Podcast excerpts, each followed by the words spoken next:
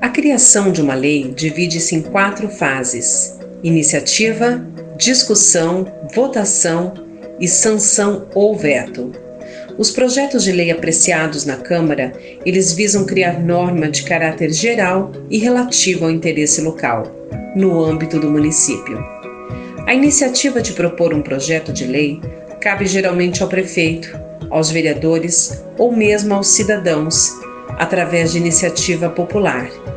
Após serem protocolados, os projetos são lidos em plenário e depois distribuídos às comissões permanentes.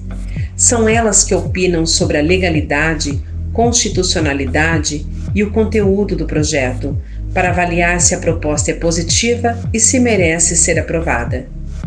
A discussão ocorre nas comissões e no plenário, e durante as discussões podem ser apresentadas emendas ao projeto.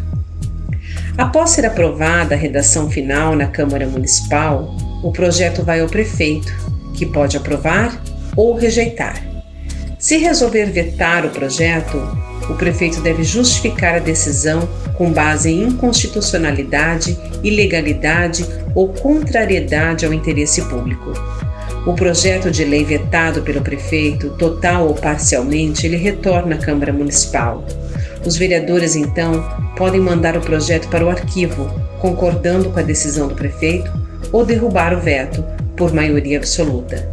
Neste caso, cabe ao presidente da Câmara promulgar a lei com sua devida publicação, se o prefeito não o fizer no prazo de 48 horas. Além dos projetos de lei, a Câmara analisa projetos de resolução destinados a regular matéria político-administrativa da Câmara, projetos de emenda à lei orgânica e projetos de decreto legislativo destinados a regular matéria que, mesmo excedendo os limites da economia interna da Câmara, não está sujeita à sanção do prefeito, sendo promulgada pelo presidente da Câmara. Mas cada um tem seu caminho próprio de discussão e votação definido pelo regimento interno.